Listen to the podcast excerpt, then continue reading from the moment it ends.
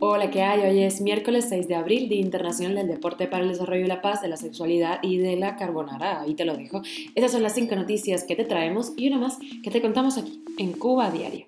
Esto es Cuba a Diario, el podcast de Diario de Cuba con las últimas noticias para los que se van conectando. Y empezamos con justificaciones del diario Gramma que dice que los cubanos manifestantes del 11 de julio, que fueron condenados a 30 años de prisión, tuvieron esa condena porque eran reincidentes. El preso político Yandier García Labrada ha recibido una golpiza tremenda y ha sido enviado a una celda de castigo, si lo denuncia su hermano. Y el embargo sigue, pero la exportación de pollo de Estados Unidos a Cuba alcanza un tercer récord en las últimas dos décadas. Imagínense la cara de las autoridades en Estados Unidos cuando vieron llegar a un grupo de rusos por mar a Cayo Hueso desde Cuba, se lo contamos. Y te contamos algunas claves de la invasión de Rusia a Ucrania. Moscú ha anunciado la ofensiva final para la toma de Mariupol. Esto es Cuba a Diario, el podcast noticioso de Diario de Cuba. Y ojo si te manifestaste el 11 de julio, porque para Granma todos los que salieron son malos, malos. Según el diario, los condenados a 30 años de cárcel son dos personas juzgadas por el delito de sedición, un delito político, porque se armaron de piedras, botellas y otros objetos para la agresión, que fueron lanzados al cordón de agentes públicos. De acuerdo a Granma, los dos eran reincidentes. Sobre los cubanos menores de 20 años sancionados con penas de cárcel, dicen que estaban sin vínculos laborales o estudiantiles, o sea, los ninis los que ni estudian ni trabajan se merecen más años, según el diario. Las exigencias de libertad por parte de la Unión Europea, Amnistía Internacional y la Asociación Mundial de Escritores, PEN International, son, qué sorpresa, según el Gramma, campañas subversivas contra la revolución cubana. Todo un déjà. Y el preso político Yandier García Labrada, miembro del movimiento Cristiano Liberación, fue golpeado y además trasladado a una celda de castigo en la prisión en donde él se encuentra, en la Carbonera de las Tunas, porque, según dice su hermano, defendió a otros reclusos que también estaban recibiendo golpizas por parte de los guardias.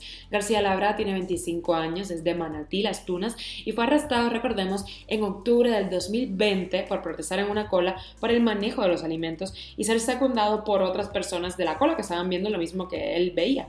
Al vaquero, como se le conocía en la zona, le cayeron cinco años de cárcel por protestar. Cuba a diario. Y el embargo sigue siendo la palabra que justifica muchísimas cosas, pero la exportación de pollo de Estados Unidos a Cuba ha alcanzado un tercer récord en las últimas dos décadas con 31.212 toneladas el pasado febrero. Esta cifra solamente ha sido superada por los picos registrados en julio del año 2019 y en marzo del 2021. La compra de carne de pollo congelada da un salto así del 33 3% en febrero en comparación con el mes anterior. También es más barato, se reduce el valor. Y la llegada de 15 inmigrantes de Rusia y otras exrepúblicas soviéticas a Cayo Hueso en un barco fletado en Cuba despierta preocupación en las autoridades locales que están acostumbradas a toparse con cubanos, pero no con rusos. Esta es la primera vez. Y se preguntan si la guerra en Ucrania está empujando a los refugiados a emprender peligrosos caminos para llegar hacia los Estados Unidos. Llegaron en un velero de pesca deportiva y los 15 migrantes fueron puestos bajo la custodia de la patrulla fronteriza de Estados Unidos. Cuba a diario. Y viajamos a Ucrania. Este miércoles el ejército ruso anunció la ofensiva final para la toma de la ciudad portuaria de Mariupol, que es muy importante porque da al mar de Azov.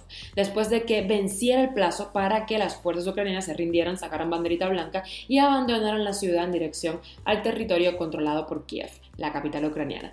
En esta misma jornada, Estados Unidos, en coordinación con la Unión Europea y el G7, los que mandan, adoptará nuevas sanciones contra Rusia, como prohibir cualquier nueva inversión en ese país, según una fuente cercana al asunto citada por la agencia France Press.